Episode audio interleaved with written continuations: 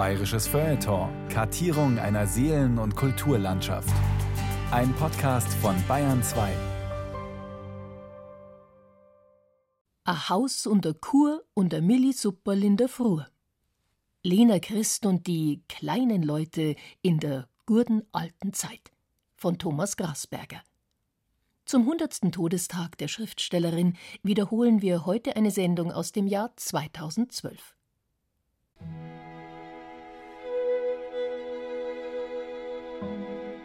Staatsarchiv München Akten betreffend Nachlass der Jerusalem Magdalena. Schriftstellerin hier Testament. Alle sonst noch aus Novellen, Romanen, Theaterstücken, Übersetzungen in fremde Sprachen, Verfilmungen etwa erfolgenden Honorareingänge werden zur Hälfte als Deckung meiner bestehenden Schulden hergenommen. Die andere Hälfte teilt sich wieder in meinen Mann und meine zwei Töchter. Geschrieben am 29. Juni 1920 zu München. Gezeichnet Magdalena Jerusalem. Genannt Lena Christ. Einen Tag nachdem Lena Christ, geborene Pichler, geschiedene Leix und abermals verheiratete Jerusalem, ihr Testament gemacht hat, nimmt sie sich das Leben. Ihr materielles Erbe hat sie im Nachlass geregelt. Noch wichtiger ist für uns heute das literarische Erbe dieser bayerischen Schriftstellerin, die zeitlebens von schweren persönlichen und wirtschaftlichen Krisen heimgesucht wurde. Ihre autobiografisch gefärbten, gesellschaftskritischen Romane und Erzählungen berichten davon.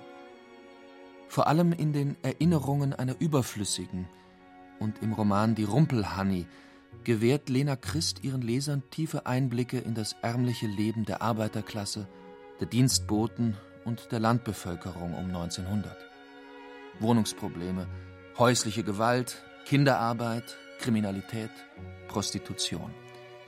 Mit Lena Christs Büchern in der einen und Materialien aus verschiedenen Münchner Archiven in der anderen Hand begeben wir uns auf eine Zeitreise in die Prinzregentenzeit und die Jahre danach, bis zu Lena Christs Tod 1920.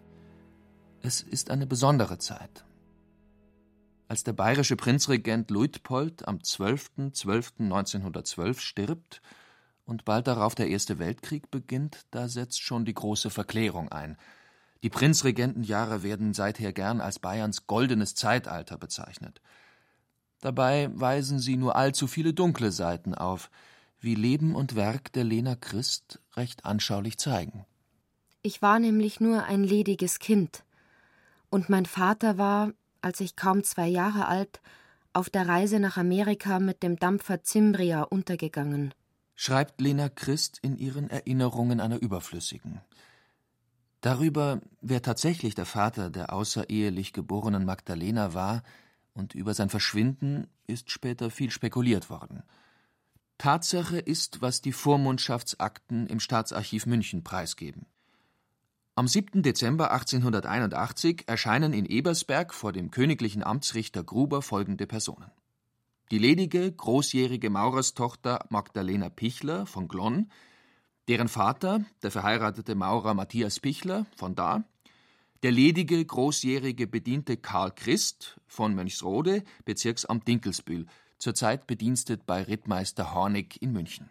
Erstbenannte bittet vor allem den unter zwei benannten Matthias Pichler als Vormund zu verpflichten, über das am 30. Oktober 1881 außerehelich geborene Kind Magdalena und bezeichnet dann auf Vorhalt als natürlichen Vater solchen Kindes den miterschienenen Karl Christ. Ob Christ wirklich der Vater der kleinen Lena war?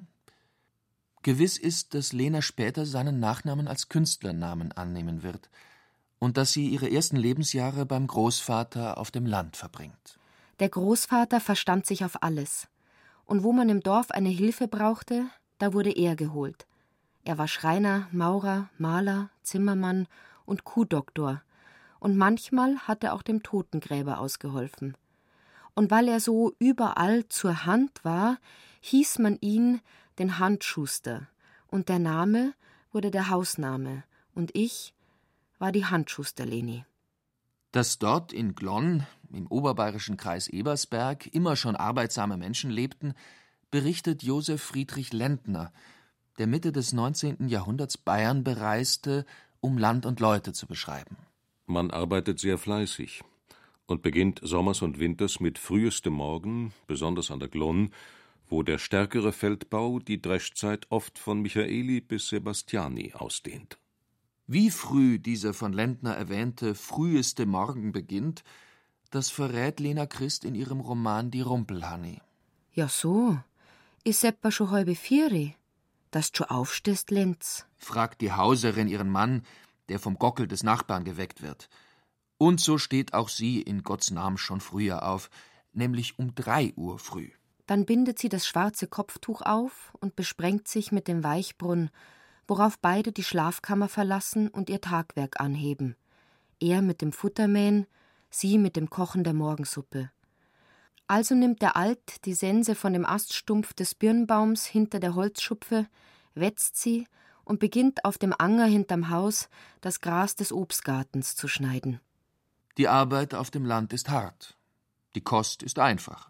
Mehl und Milchspeisen mit ziemlichem Schmalzverbrauch bilden die Grundlage des Küchenzettels dieser Gegend. Gewöhnlich gibt es montags, dienstags und donnerstags Knödel mit Kraut, an den anderen Tagen Nudeln und Kücheln und als Zuspeise Gemüse und Obst. Berichtet Josef Friedrich Lentner. Und Lena Christ bestätigt 1912, also sechs Jahrzehnte später, diesen ländlichen Speiseplan. Alltagskost, das waren damals die Knödel. Denn die durften keinen Tag fehlen. Auch am Sonntag kamen sie, freilich viel größer und schwärzer als Leberknödel auf den Tisch. Das Wasser, in dem die Knödel, die neben ihrer Schmackhaftigkeit auch noch den Vorzug der Billigkeit hatten, gesotten wurden, wurde bei uns nie weggeschüttet, sondern in einer großen bemalten Schüssel aufgetragen. Dazu stellte die Großmutter ein Pfännlein mit heißem Schmalz und braunen Zwiebeln und im Sommer auch ein Schüsselchen voll Schnittlauch. Der Großvater langte dann den von der Mutter selbst gebackenen Brotleib, der mittels unseres großen Hausschlüssels ringsum mit einem Kranz von ringförmigen Eindrücken verziert war, aus dem Wandschränklein und begann langsam und bedächtig Schnittlein um Schnittlein in die Brühe zu schneiden. Danach goss er die Schmelz darüber, würzte gut mit Salz und Pfeffer und rührte mit seinem Löffel etliche Male um. Alsdann sagte er: So, Mutter, jetzt kannst betten. Fleisch kam bei uns nur zu ganz besonderen Gelegenheiten auf den Tisch, und selbst an Sonntag genügten meinen Großeltern die Leberknödel mit dem Tauch, einem Gemüse von Dotschen, Rüben und Kohlraben. Nur der Großvater erhielt als Feiertagsmahl ein Stück gesottenes Rindsfett, das er gesalzen und gepfeffert nur mit einem Stücklein Brote aß. Das Essen war einfach. Kein Wunder, es waren oft viele Mäuler zu stopfen. So hatte Lena Christs Stiefgroßmutter neben ihrer täglichen Arbeit noch einige Pflegekinder zu versorgen. Sie zog sogenannte Kostkinder auf, welche die Gemeinde ihr wegen ihrer Gewissenhaftigkeit und Sauberkeit übergab. Es waren dies Kinder von Bauerndirnen, von ledigen Gemeindeangehörigen, die wer weiß wo weilten und ihre Kinder der Gemeinde aufbürdeten aber auch Kinder von Gauklern, die diese einfach den Leuten vor die Tür legten. Von den zwölf Kostkindern, die die Großmutter um diese Zeit aufzog, wuchsen zusammen mit mir die Urschel, der Balthasar, genannt Hausei, der Bapistei und die Zwillinge auf. Sie schliefen alle mit mir bei den Großeltern, in der gemeinsamen großen Schlafkammer, die vier Fenster hatte. In die Wiege kam das Kleinste, außer es war ein anderes krank, das dann hineingebettet wurde. Münchner Amtsblatt, 17. Mai 1908 Aufsicht über Kostkinder Die Erfahrungen, welche die eingehendere Beaufsichtigung des Kostkinderwesens neuerdings gezeitigt hat, bieten Veranlassung auf eine möglichst durchgreifende Fürsorge für die Kostkinder hinzuweisen. Für die vor Erteilung der Genehmigung zu pflegenden Erhebungen erscheint es notwendig, nicht nur den Gesundheitszustand des Kindes, sondern auch etwaige ansteckende Krankheiten in der Pflegefamilie, besonders Tuberkulose, und die hygienische Beschaffenheit der Wohnung soweit veranlasst festzustellen. Außerdem aber auch die Zahl der in Pflege befindlichen verwandten Kinder und der sogenannten Tageskinder in Betracht zu ziehen. Bezüglich des nötigen Luftinhaltes der Wohn- und Schlafräume wird auf die Bestimmung des § 5 der oberpolizeilichen Vorschriften vom 19. Januar 1904, die Wohnungsaufsicht betreffend, hingewiesen. München, den 10. Mai 1908 Königliches Bezirksamt München Drei Quadratmeter für Jugendliche, eineinhalb für Kinder. So schreibt es damals das Gesetz vor. Die Wirklichkeit muss also noch viel schlimmer ausgesehen haben, sonst hätte es ja keine Regelung bedurft. Auch mit der Bildung für Kinder ist es damals nicht allzu weit her, obwohl in Bayern seit 1802 eine sechsjährige gesetzliche Unterrichtspflicht besteht. Josef Friedrich Lentner schreibt über die Menschen an den Ufern der Glonn um 1850 Das Volk ist körperlich so wenig schön, als es geistig schlecht begabt ist. Sein ganzes Wesen ist roh und stumpf, und der Schulunterricht hat bei seiner gewöhnlichen Mangelhaftigkeit kaum einen Einfluss. Offenbar hat sich bis zum Ende des 19. Jahrhunderts das Ansehen von Schulen in der Landbevölkerung noch nicht wesentlich gebessert, wie Lena Christs Erinnerungen vermuten lassen. Mit dem Beginn des Frühjahrs musste ich zur Schule gehen, wovon die Großmutter nicht viel hielt, da sie nie in der Volksschule gewesen und Schreiben und Lesen nur nebenbei in der Frauenarbeitsschule gelernt hatte. Kam ich heim, so hatte sie immer etwas für mich gemacht, sei es ein Gugelhupf, Rohrnudeln oder einen fetten Schmarren mit einem Zwetschgentauch, und meinte, Arms Lenei, so viel Hunger hast gekriegt, wie nur die verflixte Schui gleich der Teufel holen dat. Was braucht in seit dir neuer Schui? Mir haben auch keine braucht und sind auch groß worden und Daugen unter Leid. Besonders prekär ist die Situation damals für die alten Menschen. Der Austrag wurde für manche schier unerträglich. In den Erinnerungen einer Überflüssigen heißt es Kaum ein halbes Jahr nach dem Tode meines Großvaters kam eines Tages meine Großmutter und beklagte sich bitter über die rohe Behandlung, die ihr bei der Nanny und deren Mann widerfahre. Laut weinend wünschte sie sich den Tod und wollte nicht mehr zurück, sondern zu dem neuen Besitzer ihres Hauses, um bei ihm im Austrag zu bleiben. Als sie dann nach langem Leiden durch einen Schlaganfall gelähmt worden und ganz auf die Handreichungen ihrer Stieftochter angewiesen war, kamen harte Tage für sie. Hilflos lag sie in ihrem Bett, so erzählt man, und niemand kümmerte sich um sie. Man ließ sie hungernd und starrend vor Schmutz im eigenen Kot liegen. Und als um diese Zeit ihr Schwiegersohn sein Haus verkaufte und ein neues Anwesen übernahm, wurde die kranke Frau, obwohl es Winter war, mit ihrem Bett zu oberst auf den mit Möbeln beladenen Leiterwagen gebunden und so den weiten Weg auf der holprigen Landstraße nach dem neuen Wohnort gefahren. Bald nach dieser Reise starb sie, und als sie tot war, wollte niemand das Begräbnis zahlen. Nicht nur Alte und Kinder hatten es schwer. Auch für die Ehehalten, also die Dienstboten auf dem Land, war das Leben alles andere als einfach. Der Dienstbotenlohn war karg, weil der Ehalt in den Augen der Bauern sowieso Kost und Unterkunft bekam. Er war aber schon vor hundert Jahren umso höher, je näher der Dienstplatz bei München lag. Heißt es in einer Ausstellung des Kulturhistorischen Vereins Feldmoching über das Leben auf dem Land einst und heute. In Attenkirchen, Landkreis Freising, lag der Lohn um 1906 für den Knecht bei 250 bis 300 Mark, für den Mitterknecht 200 bis 220 Mark, die Dirn erhielt 200 Mark und die Mitterdirn 150 Mark. Dazu die Manner zwei Paar Stiefel, zwei Hemden, ein Schurz und 10 bis 20 Mark Erntegeld. Die Menscher, also die Frauen, bekamen je ein bis zwei Paar Schuhe, Hemden und Schürzen. Nur allzu oft sind Dienstboten in der Wahrnehmung der Bauern nur dahergelaufene und deshalb gar nichts, also gar niemand. Das wird in Lena Christs Erzählungen immer wieder recht deutlich. Johanna Rumpel, lediges Kind eines Pfannenflickers und Protagonistin des Romans Die Rumpelhanni, hat ihr Dienstbotendasein gründlich satt. Ihr Traum vom Lebensglück ist bescheiden. Ich brauche ein Haus und eine Kur und ein gutes Millisupperl in der Früh.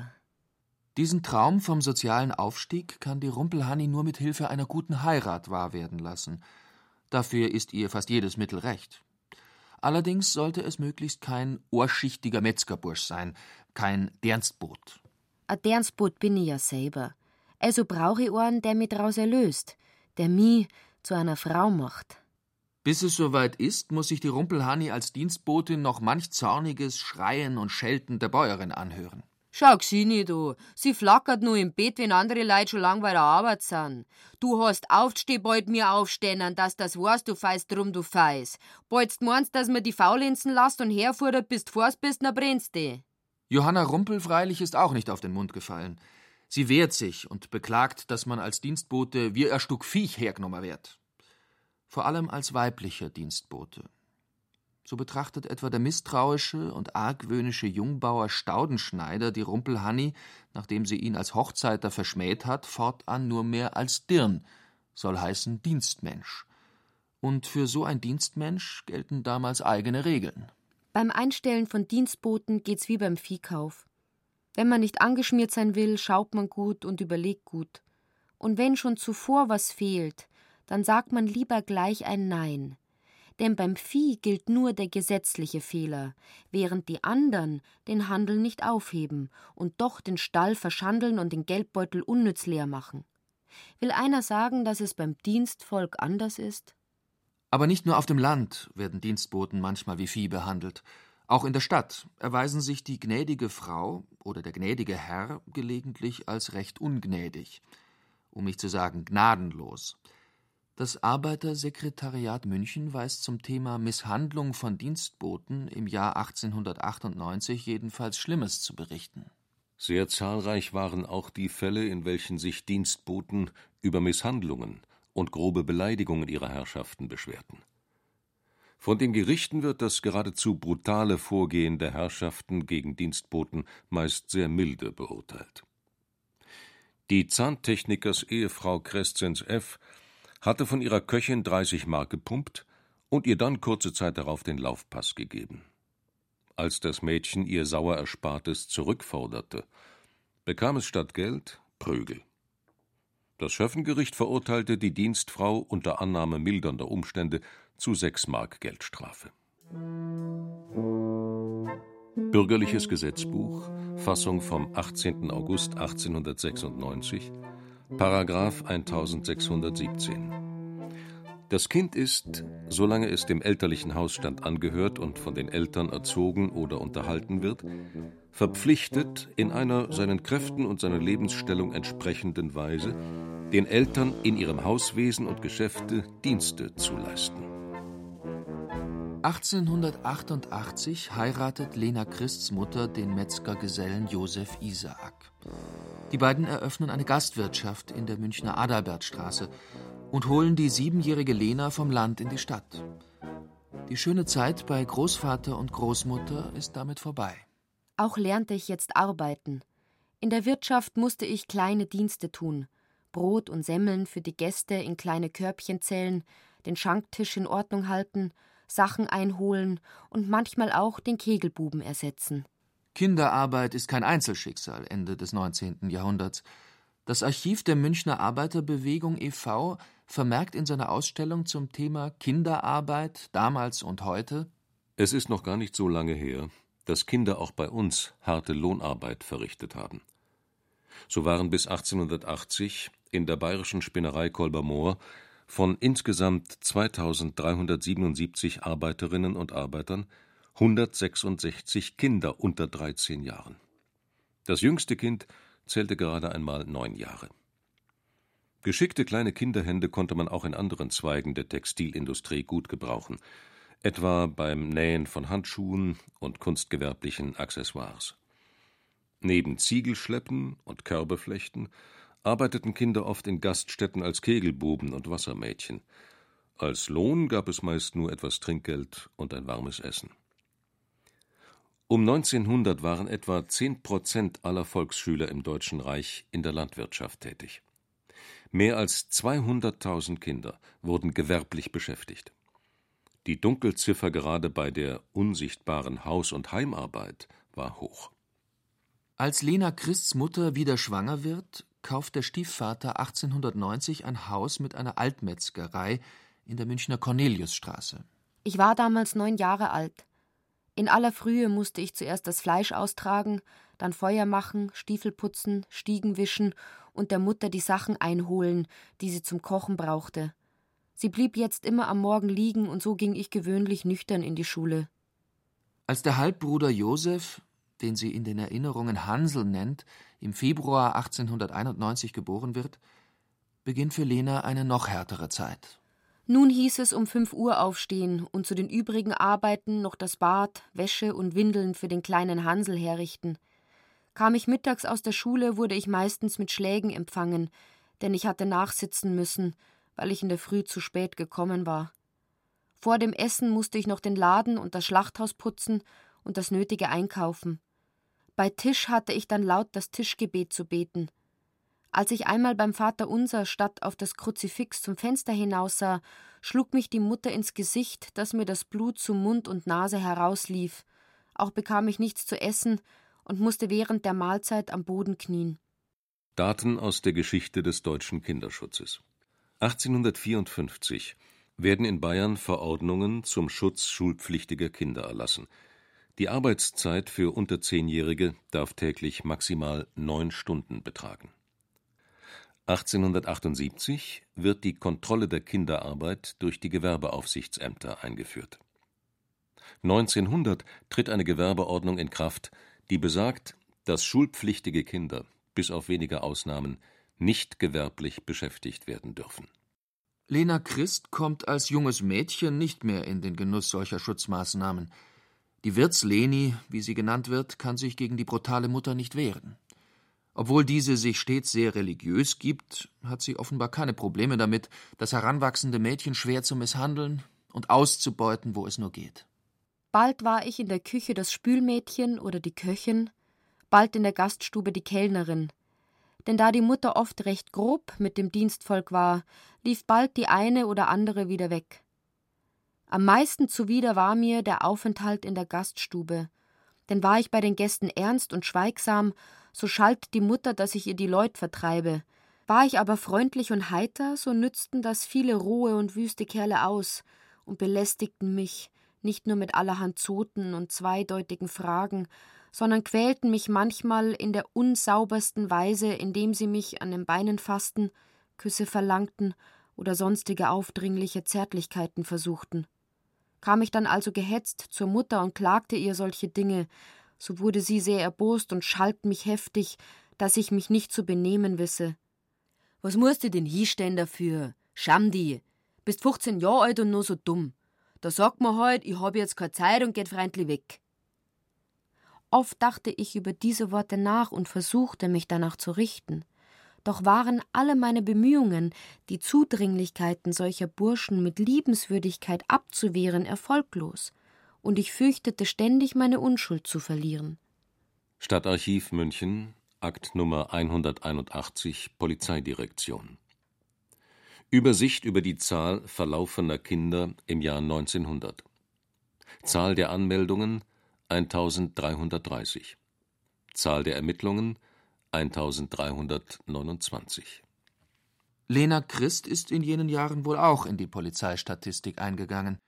Als die Mutter wieder einmal besonders grausam zu ihr ist, läuft das Mädchen von zu Hause weg. In den Erinnerungen einer Überflüssigen schildert sie, wie sie eines Tages bei der Polizei vorstellig wird. Entschuldigen ist bei Ihnen ein junges Mädchen angemeldet, das wo verloren gegangen ist oder vielmehr das, wo der Vogelaffe ist. Wissen's, äh, ich bin der Fo von daheim, weil mir meine Mutter sonst der Warfe hat, weil ich die Waschschüssel erschlagen hab und Diphtherie hab. Lächelnd führte mich der Beamte in das Zimmer des Polizeiarztes, und als ich dem meine ganze Geschichte erzählt hatte, untersuchte er mich und sagte darauf Herr Rat, ich bitte Sie, lassen Sie die Ärmste nach dem Krankenhaus schaffen. Benachrichtigen Sie jedoch die Angehörigen nicht davon. Recherchieren Sie vielmehr, ob solche Sachen bei dieser Frau öfter vorkommen, denn so etwas gehört exemplarisch bestraft. Hierauf musste ich mich ausziehen und ihnen die Beulen und Striemen an meinem Körper zeigen. Als der Arzt einen großen grünlichen Fleck an meiner linken Brust bemerkte, rief er Unverantwortlich, ein weibliches Wesen so zu misshandeln. Die Megere denkt gar nicht, welche Folgen das haben kann. Danach wurde ich in das Krankenhaus an der Nussbaumstraße geschafft, wo ich alsbald in ein heftiges Fieber verfiel und an einer schweren Lungenentzündung erkrankte. Als es mir besser ging, wollten alle meine Geschichte hören, denn durch den Polizeiarzt war an unseren Arzt, Dr. Kerschensteiner, schon ein aufklärendes Schreiben gelangt, und der freundliche Herr hatte in seiner Entrüstung ganz laut im Saal geschrien: Die Bestie, das Schandweib, und sowas nennt sich Mutter. Stadtarchiv München aus der Statistik der Polizeidirektion im Jahr 1899. Unterbringung und Heimschaffung hilfloser Personen 44. Hilflose Personen sollte Lena Christ bald viele zu sehen bekommen. Im Dezember 1898 tritt sie als Novizin und Lehrkandidatin in das Kloster Ursberg in der Diözese Augsburg ein. 15 Monate bleibt sie dort wo damals 500 Professschwestern und 200 Novizinnen ein Blindenheim, ein Taubstummeninstitut, eine Heimstätte für alte, schwächliche Personen und eine Pflegeanstalt für Kretinen, epileptische, irre, tobsüchtige und durch Ausschweifung zerrüttete, sogenannte Besessene betreuen. In ihren Erinnerungen einer Überflüssigen gibt Lena Christ Einblick in den Alltag dieser Versorgungsanstalt und ihrer Insassen. Es waren unter ihnen viel bösartige und heimtückische Geschöpfe, zu deren Bändigung es oft strenger Mittel bedurfte, wie Zwangsjacken, Hungerkuren, finsterer oder vermauerter Zellen und dergleichen. Freilich geschah es mitunter auch, dass der eine oder die andere in einer solchen Zelle vergessen wurde. Da die Kerker sich alle unter dem Dach befanden, konnte man oft zwei, drei Tage lang ein entsetzliches Heulen und Wimmern hören, doch wussten nur wenige, woher es kam, und diese hüteten sich wohl, es uns Neulingen zu sagen. Dafür ging im Kloster seit langem das Gerücht, auf dem Dachboden seien Gespenster. Man erzählte von sündhaften Mönchen, die für ihre geheimen Missetaten also bestraft worden seien, dass sie in Ewigkeit keine Ruhe fänden, sondern ihre Geister im Kloster umgehen müssten, zum warnenden Beispiel für alle, die darin lebten. So geschah es auch einmal, als ich mit einer anderen Kandidatin auf den Speicher gegangen war, um dort unsere Garderobeschränke in Ordnung zu bringen, dass wir plötzlich ganz in unserer Nähe ein dumpfes Schlagen hörten, während vom Bretterboden dichter Staub aufwirbelte. Unter lautem Schreien liefen wir zitternd zur Schwester Cecilia und berichteten ihr den Vorfall. Nachdenklich ging sie mit uns nochmal hinauf, und wir suchten den ganzen Speicher ab. Da fanden wir, dass eine tobsüchtige Frau, von uns die Putzmarie genannt, weil sie den ganzen Tag mit einem Schaff Wasser und einer Putzbürste herumlief und scheuerte, seit vier Tagen hier eingeschlossen war und beständig auf den losen Bretterboden sprang, um gehört zu werden. Denn sie war schon dem Verschmachten nahe. Schwester Cecilia veranlasste sofort ihre Befreiung und die Alte war ihr so dankbar dafür, dass sie alle Tage den Musiksaal putzen wollte.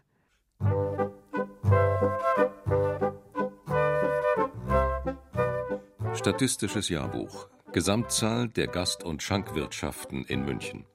Im Jahr 1890 1164. Im Jahr 1900 1862. Auf 1000 Einwohner treffen im Jahr 1890 3,5 Wirtschaften, im Jahr 1900 3,8 Wirtschaften. Eine dieser Wirtschaften gehört Lena Christs Eltern. Im Kloster etwas leutscheu geworden, gewöhnt sich Lena bald wieder an die Arbeit und wird das lustigste Mädel, das jeden anständigen Scherz mitmachte und ganze Tische voll Gäste unterhielt. Mittlerweile war es fast acht Uhr geworden, und ich richtete nun die Schenke, zählte die Bierzeichen für die Kellnerin und zapfte an. Währenddessen kam die Mutter aus der Wohnung und der Vater aus dem Schlachthaus, und bald füllte sich das Lokal mit Gästen.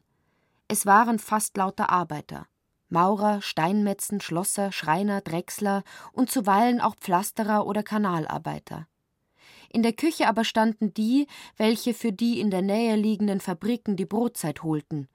Denn zu unserer Kundschaft gehörte auch eine Bleistift, eine Möbel, eine Sarg, eine Bettfedern und eine Schuhfabrik.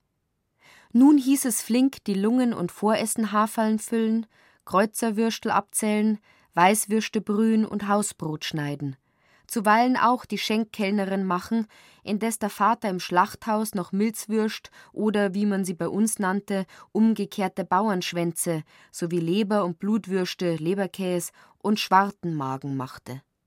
Physikatsbericht der Stadt München vom 6.10.1862 Der Münchner ist kein Vielesser und Trinker, weil er ein genusssüchtiger, verdummter Altbayer ist, wie man von seinen Feinden oft ihm nachsagen hört. Auch der eingewanderte, ans Hungern gewöhnte Berliner führt gewöhnlich in Bälde hier eine andere, derbere Küche als ehemals, weil es das Klima mit sich bringt. Daher der bedeutende Genuss aller Fleischarten, die beträchtliche Konsumption des Bieres und so fort. Da kam die Kellnerin und fragte, was gibt's heut's Essen für Leid? Worauf die Mutter mit ihrer metallenen Stimme erwiderte, ein Nierenbraun, Brustbraun, Schlegel in der Rahmsauce, ein Schweinsbraun und unterwachsenes Ochsenfleisch mit Kohlrabi, ein Kartoffelsalat, ein Grären und rote Ruhm. Als die Kellnerin sich schon zum Gehen anschickte, rief die Mutter noch rasch: A Büffler Mott mit Gnädelhammer! Statistisches Handbuch München.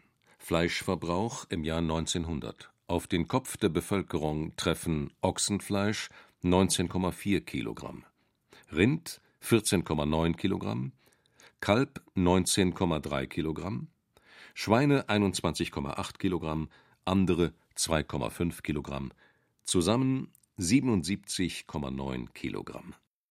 Im Münchner Biergarten, schreibt Lena Christ, herrscht Demokratie. Da sitzt der Reiche bei dem Armen, der Hohe neben dem Niederen, und alle Standesunterschiede verschwinden bei der beschaulichen Ruhe, die über allem liegt und jeden überkommt, der da zufrieden seinen Rettich oder Käs verzehrt und dazu sein Häflein trinkt. Aber bei aller Liebe zur Biergartenseligkeit Standesunterschiede gab es sehr wohl in der Prinzregentenzeit. So reisten die feinen Leute mit der Kutsche in die Wirtschaft zur Floriansmühle, wo Lena Christ eine Zeit lang als zweite Köchin arbeitete. Da kamen Herrschaften in ihren Equipagen, die sich mit Brathändeln, Eierspeisen, kalten Platten und dergleichen Leckerbissen aufwarten ließen, ferner Radfahrer, die in großer Eile ihren Kaffee tranken, und auch an Spaziergängern fehlte es nicht, die da ihren Käs mit Butter, a Rippal oder Ringspurger verzehrten.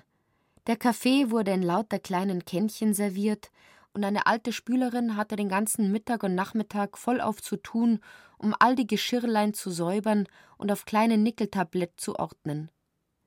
In einem riesigen Waschkorb lagen an die hundert Krapfen, daneben standen Teller und Platten mit feinem Kaffeekuchen, was alles im Haus gebacken wurde. In der Schenke ging es zur Mittagszeit noch ziemlich ruhig her, doch war am Nachmittag auch hier ein großes Hin und Her. Da wurde nicht nur Bier ausgeschenkt, sondern auch alle möglichen Limonaden, Sauerbrunnen, Schorlemorle, Radlermassen und auch gar manche Flasche Wein. Etwas rustikaler geht es da in den Gassenschenken der Stadt zu. Da wurde innerhalb einer Stunde über zwei Hektoliter Bier ausgeschenkt, und die Leute standen mit ihren Krügen an wie zu Ostern in der Kirche beim Beichten. Der Vater schenkte ein und ich kassierte. Und manchmal kommt es im elterlichen Wirtshaus sogar zu Raufereien. Der Bräubursch aber hatte den Bäcker mit solcher Macht zurückgeworfen, dass dieser rücklings in einen runden Tisch fiel und alle Krüge und Gläser umwarf. Die Frau des Laternanzünders Tiburtius Kiermeier hatte eben ein Kalbsgulasch vor sich stehen und wollte zu essen beginnen. Da kam der Bäcker geflogen, und durch den großen Sturz geriet die Platte mit der Soße ins Rutschen und ehe die Frau Laternanzünder sich's versah, hatte sie das Gulasch samt der Brühe und den Kartoffeln im Schoß. Jesus Maria, mein guter Durchruck, kreischte sie laut auf und stieß gleich darauf ihren Mann heftig in die Seite. Denn der hatte so eifrig mit einem am anderen Tisch sitzenden Schuhmacher, genannt der Revolutionsschuster, über Anarchismus und Sozialdemokratie debattiert, dass er von dem Streit und auch von dem Unglück seiner Gattin nichts bemerkt hatte. Nun aber sprang er auf, und als ihm diese kreischend und unter Tränen den Vorfall geschildert hatte, erhob er seinen Stuhl und schrie Nieder mit dem schwarzen Bäckerhund, haut's nieder den Zentrumshund, Sozialdemokratie soll leben. In diesem Augenblick aber fielen ihm etliche in den Arm, drückten ihn wieder auf seinen Sitz und riefen Sei doch gescheit, die Burtel. Doch der war nun schon in der Hitze und schrie und schimpfte weiter. Die Streitenden aber waren inzwischen abermals aneinander geraten, und bald setzte es da und dort Hiebe ab.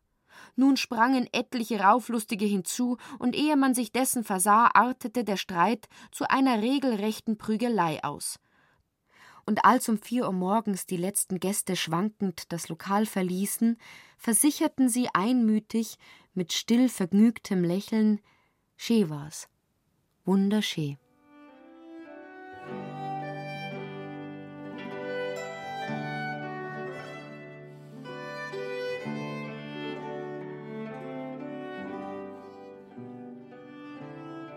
Alles andere als wunderschön ist das Leben der Lena Christ.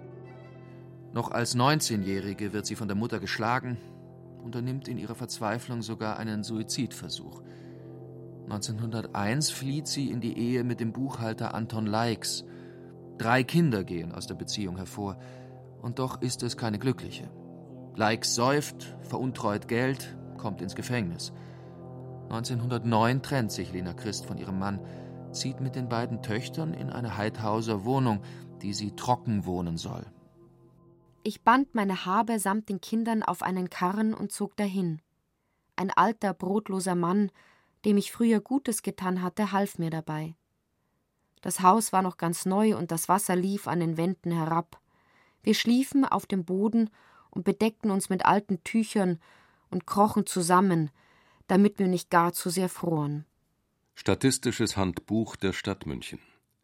Gesamteinwohnerzahl im Jahr 1895 407.000, im Jahr 1900 499.000, im Jahr 1909 588.000.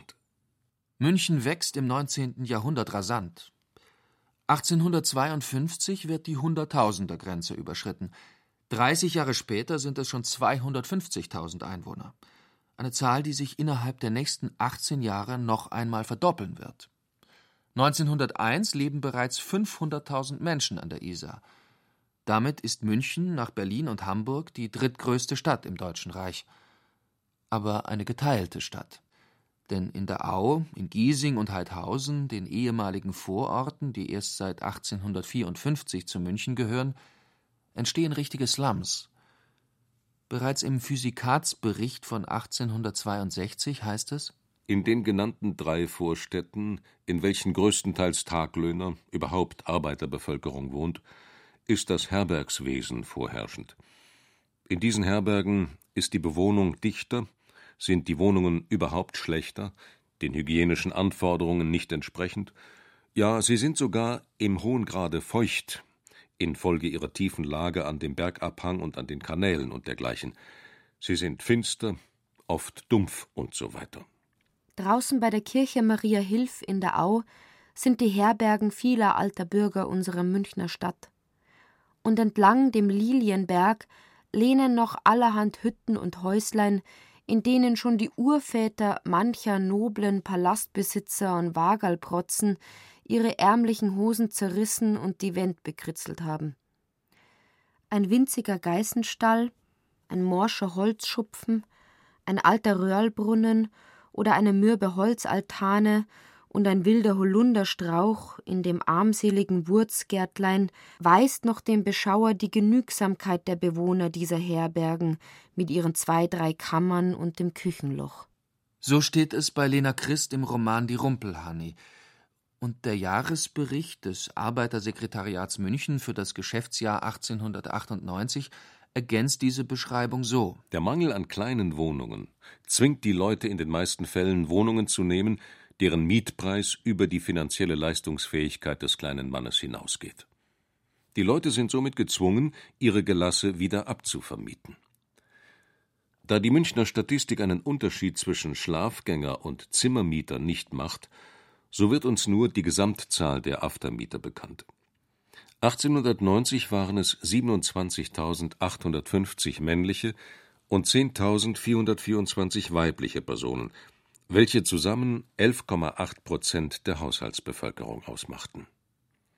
1890 waren von den Wohnungen mit Schlafstellen 3.918 überfüllt, das heißt auf je ein heizbares Zimmer kamen vier Wohngenossen. Auch auf die Kindersterblichkeit macht sich die Wohnungskalamität und Wohndichtigkeit der Bevölkerung geltend. Die Altstadt hat eine Kindersterblichkeit von 19,8 und die übervölkerte Peripherie eine solche von 39,5 pro 100 der Lebendgeborenen.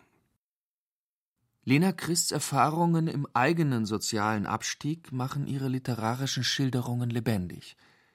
Im Roman Die Rumpelhanni kann die außereheliche Pfannenflickerstochter Hanni ihren Traum von Haus und Kur und der Millisupperl in der Frur auf dem Land nicht verwirklichen. Sie geht, wie so viele damals, in die Stadt, nach München. Dort lernt sie jedoch erst einmal das Elend der Wohnquartiere in der Münchner Au kennen. Da liegt auf einem elendigen Lager ein bleicher Mann mit eingefallenen Wangen und fiebernden Augen. Der flüstert heiser etwas Unverständliches und winkt mit matter Hand seiner Franzi, wobei ihn ein dürrer Husten peinigt. Neben diesem Siechenbett steht ein alter Waschkorb, und darin kriecht's und wurlt's, und es winselt ein Häuflein junger Hunde und krabbelt und sucht an der knurrenden Alten herum. Drunten am Fußende der Bettstatt aber ist ein Haufen Laubstreu aufgeschüttet, und darauf liegt, an dem Bettfuß gebunden, meckernd eine grobbeinige Geiß, die sogleich aufspringt und nach ihrem Futter schaut. Im Roman Die Rumpelhanni wohnt zum Beispiel die Weinziel Franzi samt Mann und Kind und Kegel in den Elendsquartieren rechts der Isar. Das heißt, wenn sie nicht gerade wieder einmal einsitzen muss, wegen Hausierens. Das passiert freilich fast jeden Winter. Die Weinziel Franzi aus der Au muss dann ihre sechs, acht Wochen machen, weil ich Straf nicht zahlen kann. Weil ich ein armer Deiwe bin. Und das Geschäft geht heute mal in den Straßen am besten, wo das Hausieren verboten ist. Mit dem Zugriff der Polizei ist dort jedoch stets zu rechnen. Stadtarchiv München. Übersicht über die polizeilichen Razzien im Jahre 1899. 2. Januar: Von den 62 Vorgeführten waren 46 männlich, 16 weiblich, 11 aus München, 43 aus Bayern, einer aus dem übrigen Deutschland, sieben Ausländer. 3. Januar: Von den 55 Vorgeführten waren 47 männlich, 8 weiblich, 16 aus München, 30 aus Bayern, 5 aus dem übrigen Deutschland, vier Ausländer. 9. Januar: Von den 77 Vorgeführten waren 74 männlich und so weiter Gesamtzahl der im Jahr 1899 bei Razzien vorgeführten 2713.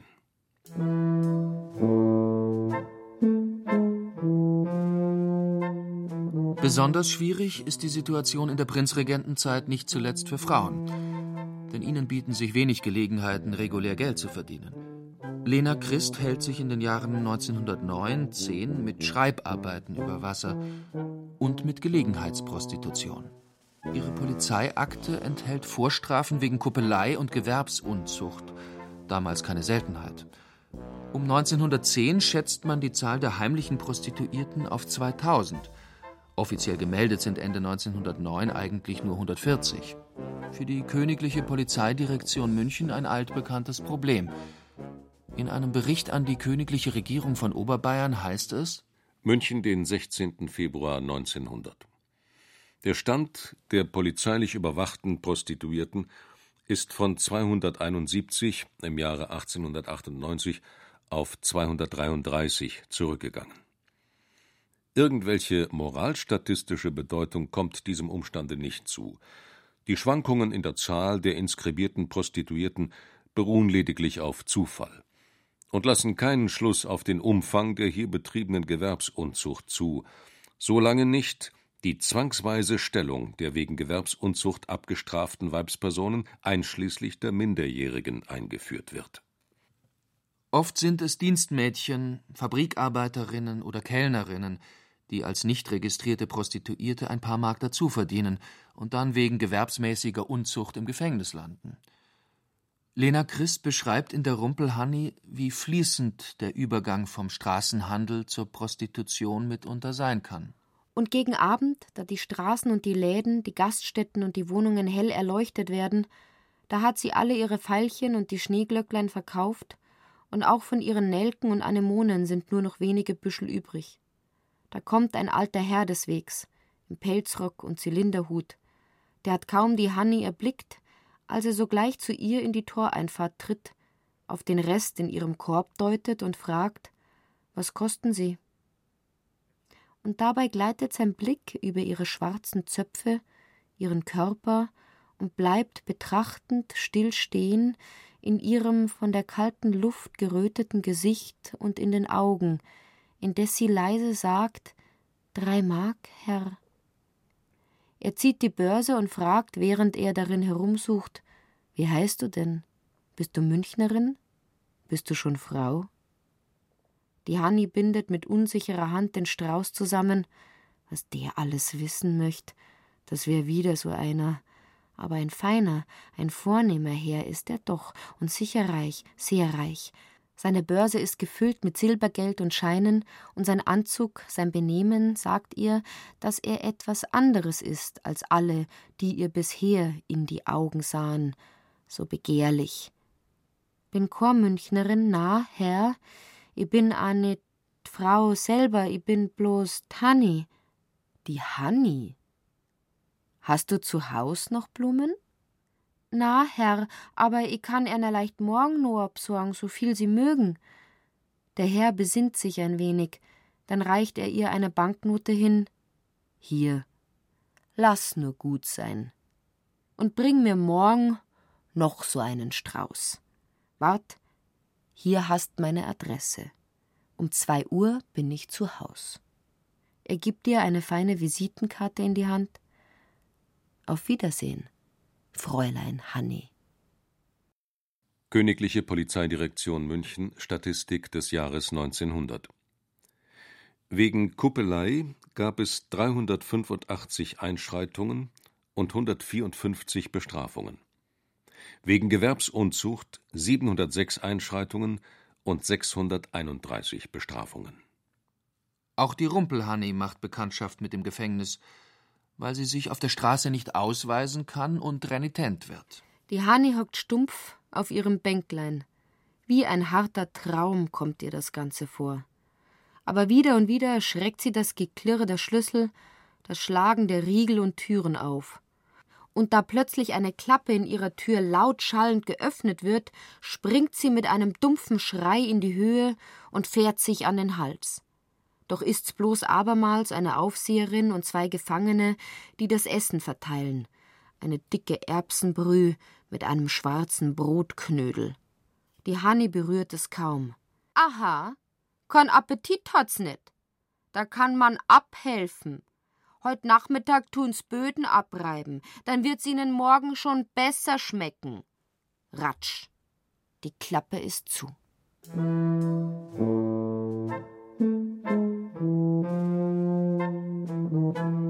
Die Prinzregentenzeit ist nicht für alle eine schöne Zeit. Zu viele Garniamts, gar niemands sind damals in Bayern unterwegs, kommen als Dienstboten nach München und landen nicht selten bei der Fürsorge. Für die Kostkinder und die Alten auf dem Land wie in der Stadt, für die Armen und Behinderten, die Mägde, Knechte und Hausierer, die Schlafgänger in den Elendsquartieren und die Gelegenheitsprostituierten auf den Straßen der Residenzstadt bleibt der soziale Aufstieg meist nur ein Traum. Der Abstieg hingegen konnte schnell und unverhofft kommen und traf auch die Menschen aus der Mittelschicht. Lena Christs Biografie, die einer Achterbahn gleicht, ist ein eindrucksvoller Beleg dafür. Als die Schriftstellerin im Jahr 1920 wieder einmal in finanzielle Not gerät, fälscht sie die Unterschriften von Künstlern, um Gemälde teuer verkaufen zu können – die Münchner Neuesten Nachrichten melden am 24. Juni 1920 unter der Rubrik Die Romanschriftstellerin als Bilderfälscherin Die neue Bilderfälschungsaffäre, über die wir vor einigen Tagen berichtet haben, hebt sich durch den Wert der gefälschten Bilder, durch die Keckheit und durch die Person der Fälscherin aus der ziemlich beträchtlichen Zahl der Münchner Bilderfälschungen heraus. Es ist nicht lange rücksichtsvolles Geheimnis geblieben, wer jene bekannte, im Norden der Stadt wohnende Schriftstellerin ist. Und die Art, wie Frau Lena Christ ihren eigentlichen Namen kann man ruhig verschweigen. Vorgegangen ist, besonders aber ihr Erpressungsversuch an der Witwe eines unglücklichen Mannes, verdient auch keinerlei Rücksichtnahme.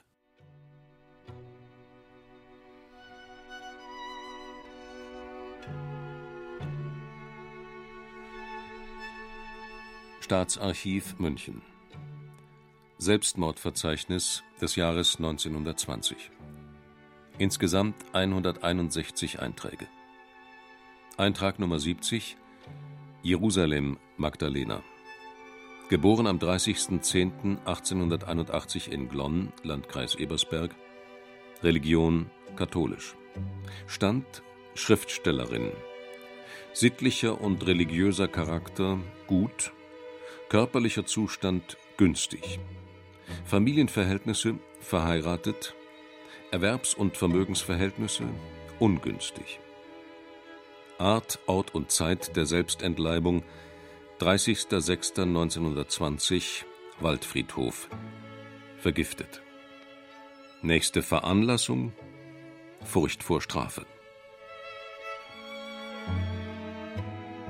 Lena Christ hat sich am 30. Juni 1920, noch vor Beginn des Gerichtsverfahrens, das Leben genommen.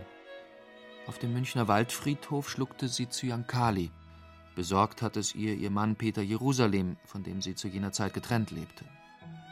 Selbstmord durch Einnehmen flüssiger und fester Gifte. Das Statistische Handbuch der Stadt München registriert im Jahr 1920 16 Fälle. Es sind ausschließlich Frauen. Lena Christ entleibt sich aus Furcht vor Strafe, so heißt es im Selbstmordverzeichnis der Münchner Polizei. Aus dem Testament der Schriftstellerin könnte man freilich auch Reue und Scham als Motive herauslesen. Ich habe mich entschlossen, den Makel, welchen ich auf meinen guten Künstlernamen gebracht, und das Unglück, welches ich dadurch meiner Familie zugefügt habe, mit dem Opfer meines Lebens freiwillig zu tilgen und gut zu machen.